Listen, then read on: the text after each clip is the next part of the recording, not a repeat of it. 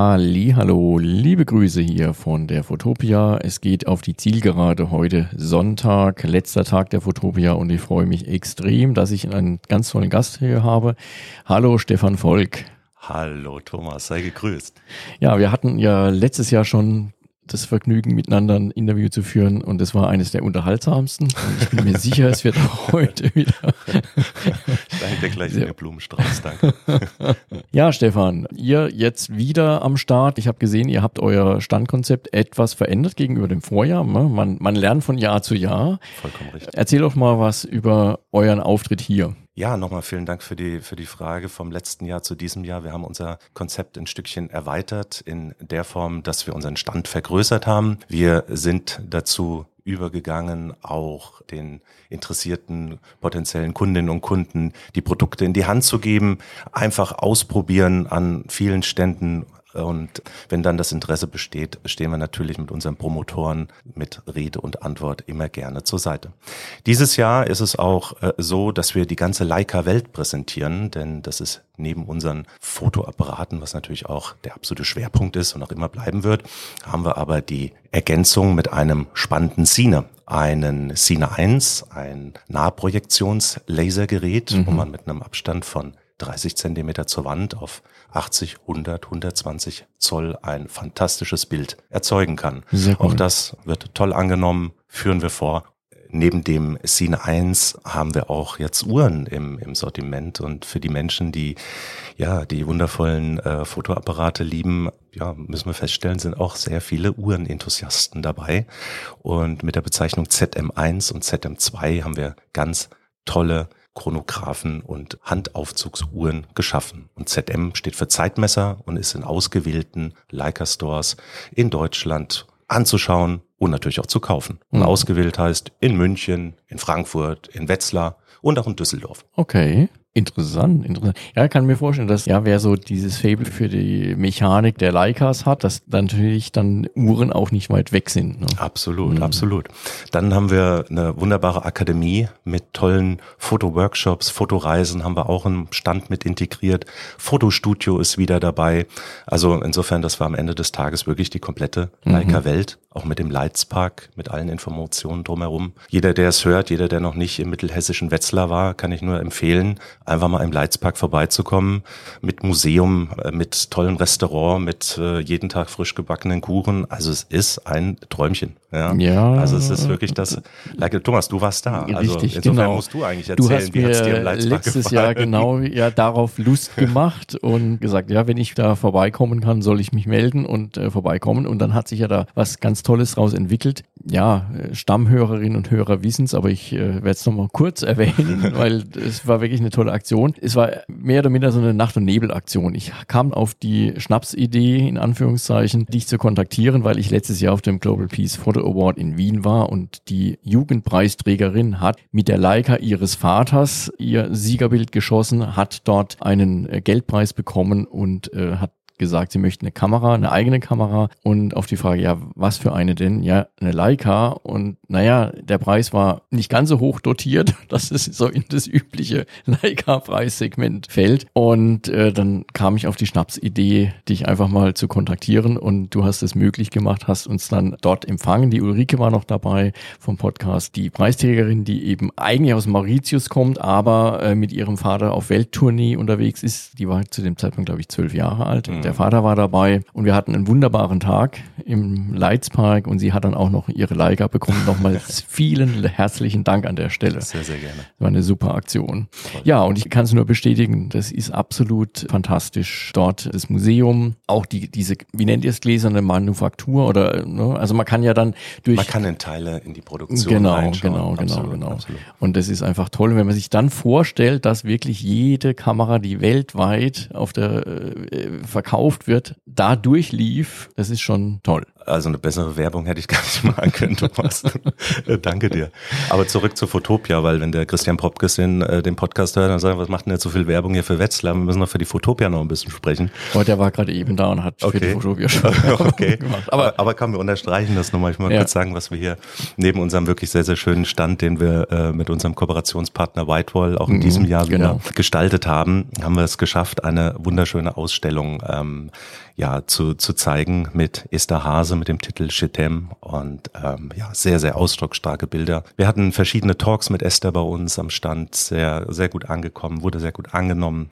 Da haben wir uns äh, sehr drüber gefreut. Ja, die Akademie mit äh, zwei Kursen, die wir ähm, ausgeschrieben hatten im Vorfeld, ausverkauft, ähm, perfekt bei tollstem Wetter hier durch Hamburg, äh, die Fotografie mit einem erfahrenen Akademiereferenten und einer sehr interessierten Gruppe durchgeführt. Wir hatten dann die Franziska Stünkel, auch eine, eine seit vielen, vielen La Jahren eine Leica-Fotografin äh, mit, mit der M unterwegs und die äh, spricht über die Wege der Inspiration und äh, auch das absolut hörenswert, sehenswert und äh, da sind wir auch sehr, sehr glücklich, dass Franziska hier in Hamburg wieder dabei ist und, und äh, hier einen spannenden Vortrag hält. Was gibt's denn sonst Neues, würdest du mich fragen, vielleicht rund um Produkt? Ja, Können genau. wir auch mal drauf ja, eingehen, oder? richtig. Ich Ja, jetzt, jetzt, haben wir, jetzt haben wir die Kunst, jetzt haben wir, jetzt haben wir unsere tollen Fotografinnen und Fotografen, die, äh, die rund um Leica Vorträge halten. Ich sagte es ja am Stand, einfach die Produkte anfassbar machen, weil wir stellen immer wieder fest, ähm, ganz klar, wenn wir so eine Leica-Kamera an die Hände geben, von der, von der Haptik, das, das tolle Gewicht, die Materialien, ja, da ist der, der Funke recht schnell entfacht. Und von der analogen Fotografie, ich darf nur sagen, M6 haben wir wieder neu ins Leben gerufen. Ne? 1984 die erste M6 und 2022 haben wir diese wirklich sehr, sehr, sehr erfolgreiche analoge Kamera wieder neu ins Leben gerufen, auch äh, toll gelaufen, kann man am, am Stand anfassen, ausprobieren. Ja, von der von der M-Serie im digitalen Bereich, die M11, die M11 Monochrom, ähm, die im SL-Umfeld, das hatte ich im letzten Jahr ja schon erzählt, äh, die SL2. Da ist auch die Weiterentwicklung an, an vielen ähm, Objektiven, die wir neu rausgebracht haben. So zum Beispiel das 100-400, was man mit einem Extender sogar bis zu 560 Millimeter erweitern kann. Also es sind wirklich spannende Sachen, die man bei uns eher erfahren, erfassen, erleben kann. Und du hast ja schon angesprochen, gegenüber dem Vorjahr, das habe ich jetzt von ganz vielen verschiedenen Seiten gehört, einfach viel mehr los. Und was uns aufgefallen ist, vielleicht kannst du das bestätigen, dass es in, in, in großen Teilen auch ein sehr junges Publikum ist. Finden die den Weg zu euch oder seid ihr dann doch eher in einem höher äh, altrigen Klientel unterwegs? Also e- erstmal muss ich sagen, hier für die Fotopia ist fantastisch, wie du es gerade sagst, wie viel, wie viel junge Menschen hier sind, wie viel junge Familien und natürlich auch bis zum fortgeschrittenen Alter. Es ist ein Mhm. ganz, ganz toller Mix, der sich hier interessiert zeigt, sich auf Gespräche einlässt und, und einfach was von der Fotografie erleben, erfahren und, und wissen möchte. Und ähm, unser Standkonzept ist so offen, dass wir einfach einladen, raufzukommen, die, die Barriere hin zu den Premium-Produkt einfach so niedrig als möglich zu halten. Deswegen habe ich es ja eben gesagt, die Kameras in die Hände geben, ausprobieren, die Angst vor einem möglichen hohen Preis an der Stelle einfach verlieren. Und zum anderen ist es so, wenn wir mit den jungen Menschen ins Gespräch kommen, ui, eine Leica, das wäre ja natürlich Mhm. ein Traum, dann sagen wir, ja, das ist doch auch möglich. Es muss ja nicht immer gleich neu sein, sondern es gibt auch das Refurbished, äh, ja, Möglichkeit im einzusteigen und ähm, durchgesehene äh, Kameras im, im Gebrauchten mit Garantie zu erwerben. Mhm. Und so schafft man es auch mit einem, sag ich mal, mit einem übersichtlichen Preis in die Leica-Welt einzusteigen. Ja, stimmt. Das haben wir auch letztes Jahr eben uns angeschaut, ne? wie dort die Kameras dann auch wieder repariert oder wieder aufgearbeitet werden. Auch total interessant gewesen. Ja, klar. Also insofern auch für, für junge Menschen absolut keine Scheu. Der, der rote Punkt äh, hat so eine große Bandbreite, da finden wir bestimmt das Passende. Sehr schön. Ich glaube, die Einstiegshürde wird natürlich auch durch die äh, durch diese Gemeinschaftsstand mit Whitewall nochmal herabgesetzt, weil ich glaube, die Whitewall-Ausstellung, das ist ja auch wirklich so ein Hingucker und auch die bringen wahrscheinlich viele Leute mal auf eure Standfläche und dann sind die schon mal da. Ne? Selbstverständlich, selbstverständlich. Also die, die Kooperation mit Whitewall ist an der Stelle natürlich perfekt, wenn wir uns hier in, in Hamburg auf so einem großen Stand gemeinsam darstellen können und einfach die Erlebniswelt von der Kamera bis hin zum Bild, bis hin zum geprinteten Bild, bis hin zur schönen Ausstellung von Esther Hase ist im Grunde alles dabei Mhm. und es lädt zum Verweilen ein. Ja, da sprichst du was an. Die ganze Bandbreite. Wir kommen mal zu einem ganz anderen Thema, nämlich ein Kernthema der Messe dieses Jahr ist das Thema KI. Und ich sag mal, aus dem Bauch heraus ist jetzt, wenn man das Thema oder den Begriff KI hört, nicht unbedingt Leica das erste, was einem in den Kopf kommt. Nichtsdestotrotz wart ihr auf einem Panel Talk, wo es darum ging, den Einfluss der KI auf ganz unterschiedliche Bereiche im Imaging-Bereich mal zu beleuchten. Wart ihr als der Kameravertreter für ja. KI mit dabei? Und da würde ich einfach noch mal ein bisschen mehr von dir wissen wollen. Das ist ja spannend, dass du sagst, dass du, wenn du KI hörst, nicht an Leica denkst. Was, was, was ist hier los? Aber gut, das lassen wir mal so stehen. KI, KI, KI. Jetzt könnte ich natürlich einiges erzählen, aber ich würde, und ich habe da einen, einen guten Vorschlag, ich würde einfach mal, wie ist das bei Günther ja auch, den Telefonjoker ziehen. Oh, wie, okay. So, und wo könnte der anders herkommen als aus Wetzlar? Und das wäre der Leiter des Technologiemanagements, Andreas Morland. Und da würde ich einfach mal sagen, lass doch mal versuchen, dass wir den ans Telefon bekommen. Einfach mal spontan hier okay. rein, einfach mal die Nummer gewählt. Es ist Sonntag, mal gucken, was er macht. Wir haben 20 nach 20 nach 12. Was wird er wohl machen? Was wird er wohl machen? Ja, wir, wir werden es erfahren. Versuch's doch einfach mal, okay, weil dann, dann hätten wir den absoluten Spezialisten, der da uns aus erster Hand die Infos geben kann. Ja, super. Dann ruf ich den mal an. Mach mal.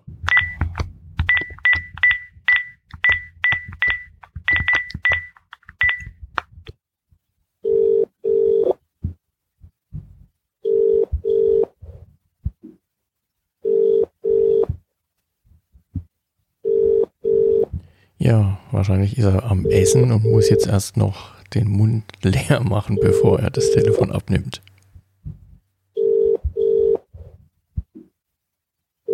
Andreas Morland. Andreas, Andreas, sei gegrüßt. Hier ist der ja. Stefan.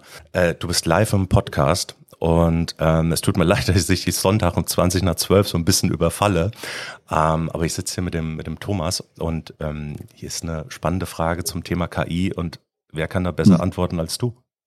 Würdest du so lieb sein, uns da weiterhelfen? Natürlich sehr gerne. Super. Hallo Thomas. Hallo Andreas. Ja, ich hatte dem Stefan die Frage gestellt, wo spielt bei euch KI eine Rolle? Denn ich sag mal, traditionell, wenn jemand den Namen Leica hört, dann ist wahrscheinlich nicht das erste, woran er denkt, KI oder umgekehrt, wenn er KI hört, nicht unbedingt das erste, woran er denkt, Leica. Aber ihr wart ja auf der Bühne im Panel, wo es zum Thema KI und der Einfluss in den Imaging-Bereich wart ihr die Vertreter der mhm. Kamerasparte. Also insofern scheint ihr da ja eine gewichtige Rolle zu spielen. Und das würde mich einfach mal interessieren. Ja, also äh, grundsätzlich technologisch ist das Thema natürlich hochspannend, auch für uns. Und wir beschäftigen uns intensiv mit dem KI und sehen auch viele Chancen im Bereich im Kamera, aber auch dem gesamten Workflow. Wenn man es ein bisschen technischer betrachtet, äh, ist es so, kommt KI schon in der Fotografie zum Einsatz. Ein bisschen unterschiedlich nach, nach dem Gebiet. Wir sind ja auch auf dem Bereich Mobile unterwegs mit mhm. unserer Kooperation mit Xiaomi. Dort ist natürlich KI sehr tief vertreten und wird auch intensiv genutzt. Das hat mehrere Seiten. Zum einen ist dort natürlich der Bedarf, die schlechte Qualität der kleinen Sensoren irgendwie zu verbessern. Mhm. Ein Hintergrund. Der andere Hintergrund äh, sind natürlich auch oder die Zielkunden, die vielleicht nicht so ganz vertraut sind mit Handwerk der Fotografie an sich und dort auch entsprechende Unterstützung von der KI, sodass auch mit weniger Erfahrung hier ein gutes Ergebnis am Ende rauskommt. Okay, verstehe ich. Mhm. Bei den äh, klassischen professionellen Kameras sieht es etwas anders aus. Natürlich Zielkunde erstmal ein anderer. Nichtsdestotrotz, auch hier kann KI unterstützen äh, beim Setting der Kamera und Co. Beim Imaging selbst ist es so, den großen Bedarf, den wir bei den Mobile-Sensoren haben, gibt es bei den Sensoren, äh, Sensoren erstmal nicht. Aber trotzdem kann KI auch hier unterstützen, um zum Beispiel ein Bild besser zu tracken, zu verfolgen beim Autofokus oder dem Meisterblech besser zu sehen, indem die KI uns mehr Informationen über die Szene draußen gibt. Mhm. Also in beiden Bereichen kommt KI zum Einsatz, beides mit einem anderen Hintergrund. Auch muss man sagen, ist äh, die Prozessortechnik in den großen Kameras eine andere. Die sind keine Maschinen, äh, sage ich mal so, hat aber, die haben aber viele Vorteile für die großen Kameras äh, sehr relevant sind. Also die kommt zum Einsatz äh, in ihrer Intensität halt unterschiedlich je nach Bereich. Ja, spannend, weil ja. äh, ich hätte jetzt erwartet, wenn du sagst, in der Kooperation mit Xiaomi, dass eben der Bereich tatsächlich von Xiaomi abgedeckt wird und ihr, sagen wir, auf den optischen äh, Bereich beschränkt seid, aber offensichtlich seid ihr da auch, was es, was die Thema äh, Entwicklung KI anbelangt, auch mit im Boot. Also grundsätzlich sind wir in diesem Co-Engineering dieser Kooperation, arbeiten wir an der gesamten Image-Pipeline und die beginnt natürlich bei der, da wo wir gemeinsam Optics-Designs optimieren und äh, endet aber beim finalen Bild und bei der finalen Bildqualität. Das heißt, das ganze Thema Image Quality Tuning und da gehört die ganze Palette dazu, die ganze Pipeline. Da sind wir sehr intensiv in der Kooperation auch mit unseren Partnern. Mhm. Ja, spannend. So, und bei den richtigen, Anführungszeichen, Kameras, ne, das, die Grenzen verschwimmen ja immer mehr. Ganz viele sind ja hm, fast nur noch mit dem Handy unterwegs. Mhm. Ist vielleicht auch eine Altersfrage, ich weiß es nicht genau. Ähm, aber vermutlich spielt es mit rein. Wenn wir jetzt aber an eure richtigen Kameras denken, dann seid ihr, also wenn ich es richtig verstanden habe, geht es dann jetzt darum, weil die Optiken sind natürlich so gut, ja, dass man sich da nichts schön rechnen muss bei euch, wie bei anderen Herstellern vielleicht öfter mal. So ungefähr, also genau, es ist zum einen die Optik, aber natürlich auch der Sensor, der äh, eine ganz andere Bildqualität, ja. ganz andere Qualität der Rohdaten schon mitbringt. Ja. Ähm, also hier ist es wirklich KI nur unterstützend äh, sinnvoll aktuell. Und vor allem was den Leuten ja am meisten Angst macht, ist eigentlich das Thema generative KI und da in einem Panel Talk drum. Ich, ich würde gern sagen, das sind zwei Pure. Also was wir tun in der Kamera, wir bilden die Wirklichkeit nach. Versuchen die digital nachzubilden, halten Momente fest oder auch dokumentieren. Mhm. Irgendwas, was in der Wirklichkeit da ist. Bei der generativen KI ist es so, man generiert etwas, mhm. da kommt ja der Name her, was eigentlich so nicht gibt. Ja. Ich vergleiche es ein bisschen mit der Malerei nur mit einem anderen Werkzeug. Man hat halt keinen Pinsel mehr, nutzt entsprechend KI und entsprechende Tools, um was zu generieren. Mhm. Ich glaube, den Unterschied, den äh, sollte man im Kopf behalten.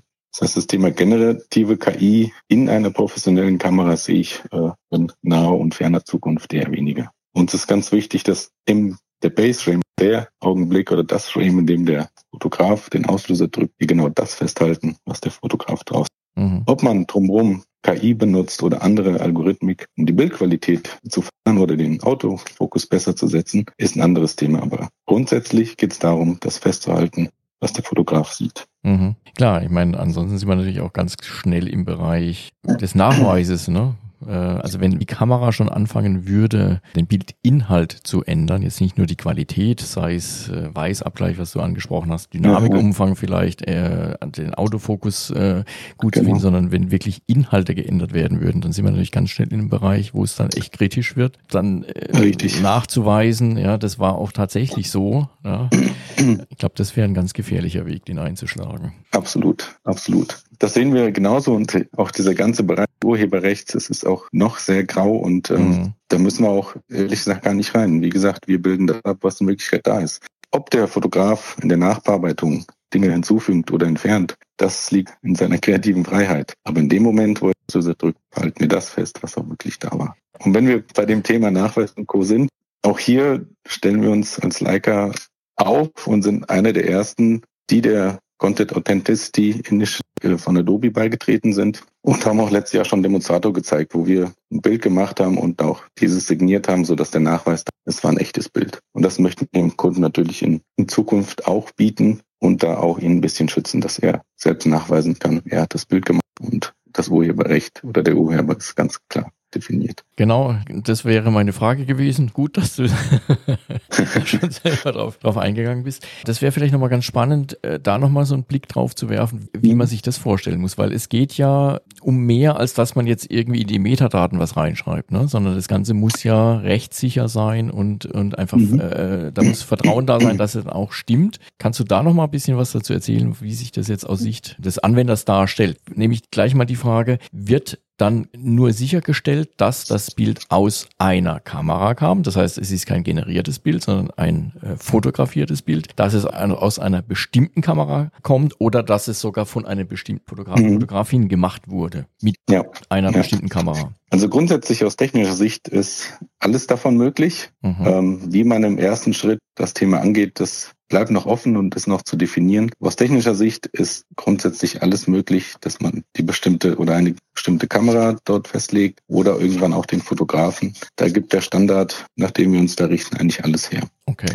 Das müssen wir dann für die Produkte noch definieren. Und dann Wichtig wird diese, ist, diese äh, Information eben so eingebettet, dass es eben nicht nur irgendwie ein weiteres, ich sag mal, EXIF-Datenfeld oder IPTC-Datenfeld ist, weil das wäre natürlich genau. dann äh, überhaupt nicht zu schützen. Ne? Ja, nee, das ist dann schon etwas äh, komplexer, das ganze Thema. Es gibt eine Signatur, die wirklich einmalig ist, der ganzen Welt. Mhm. Und durch entsprechende Prozesse auch in der Fertigung dann in die Kamera kommt und, und dann durch die Adobe Tools geprüft wird, ist es, gibt es diese Signatur in Wirklichkeit? Und wenn ja, dann ist klar, dieses Bild wurde entsprechend mit der Kamera gemacht, mit dieser einen oder irgendwann vielleicht auch von dem einen Fotografen. Aber um das nochmal kurz aufzugreifen, weil du sagst, durch die Adobe Tools, es ist jetzt aber keine, ich glaube, Adobe war da mit äh, Initiator, hat es auch angeschoben, aber es geht eigentlich darum, genau. dass es ein Standard ist, wo sich nach Möglichkeit alle Kamerahersteller, also sagen wir die ganze Kette, alle Marktteilnehmer, auch die dann letzten Endes verwerten, ne, die dann die Bilder mhm. auf ihrer Website bereitstellen, dass die alle da mitspielen und auch die ganzen Softwarehersteller sich dieses mhm. äh, Standards bedienen und das ist auch nichts, was jetzt irgendwie lizenziert werden müsste, ne, dass man sagt, naja, da äh, hat jetzt irgendwie die, die es ins Leben gerufen haben, nee. verdienen da noch dran, ne, sondern es geht einfach darum, diese Plattform zu bieten und jeder sollte dann mit, mitmachen, sodass man eben so eine lückenlose Nachweis hat, mhm. wie ein Bild entstanden ist, durch, durch, welche Prozesse es gelaufen ist, bis es dann irgendwann zu sehen ist. Genau, dann äh, mache ich nochmal einen Schritt zurück. Der ja. technische Standard hinter dem Ganzen ist CP2A. Das mhm. ist ein offener Standard, nach dem sich jeder orientieren kann mhm. und im besten Fall in Zukunft auch das tut. Die Initiative von Adobe ist jetzt, wie setzt man den Standard für den Kunden um mhm. in, die, in der Kundenanwendung. Ne? Mhm. Also der Standard an sich ist für alle da und verfügbar und offen. Und die Umsetzung ähm, nachher in der Praxis, äh, da gibt es entsprechende Initiativen, die aktuell vorangetrieben werden. Ja, spannend. Also ich denke, das ist ein Thema, was, wenn man sich so die Medienlandschaft anguckt, Thema Fake News, brauchen wir jetzt nicht tiefer mhm. einsteigen, mhm. aber ich glaube, ein ganz, ganz wichtiges Thema, einfach um da äh, die doch oftmals mangelnde Medienkompetenz ein Stück weit überflüssig machen zu können, mhm. äh, weil nicht alle eben wirklich kritisch drauf gucken und sich dann bei einem Bild fragen, ja, wo kommt das eigentlich her? Es ist natürlich auch schön zu sehen, dass aktuell nicht nur Kamerahersteller anfangen, ihre Bilder entsprechend zu signieren und den Nachweis zu erbringen, das Bild ist echt, sondern auch der ein oder andere aus der generativen KI-Bereich mhm. Verantwortung übernimmt und ja. eben generierte Bilder, äh, Bilder signiert mit dem Nachweis, das Bild ist künstlich generiert. Ja. Also das äh, geht in die richtige Richtung, glaube ich. Hoffen, dass da natürlich viele auch Softwarehersteller und KI-Spezialisten äh, mitmachen. Ja, das wär, wäre wünschenswert. Denn wenn ich es richtig verstanden habe, ist dieser Schlüssel ja doch in den Metadaten. Das heißt, wenn man jetzt hergeht, das Bild anschaut und davon einen Screenshot macht, dann sind die Infos weg. Dann hat man die, die Bildinformation, aber dann sind diese ganzen Daten weg. Und wenn dann eben die Verwerter da nicht Wert drauf legen, dass Bilder diese Zertifikate drin haben, dann, dann kann natürlich es trotzdem geschehen, dass manipulierte Bilder dann online gehen, aber dann, die haben dann halt keinen Nachweis mehr. Und dann ist wieder Thema genau. Medienkompetenz äh, zu schauen, naja, wenn ich da ein Bild sehe und es gibt keinen Nachweis, hm, dann sollte ich dem mal mhm. besser nicht vertrauen. Richtig, also da müssen wir Sensibilität, äh, Sensibilität schaffen, irgendwie auch mhm. bei den Kunden, bei den Consumern. Ähm, natürlich kann jedes Bild, egal wie es generiert oder erzeugt wurde, mit einem anderen Gerät abfotografiert werden und mhm. verliert sofort alle Metadaten oder Zertifikate, die dahinter hängen. Ja, klar. Das ist immer möglich und war auch schon ja. immer möglich. Da müssen wir wirklich äh, ein bisschen die Leute für sensibilisieren, dass mhm. das in Zukunft schon eine Rolle spielt, wo das Bild herkommt.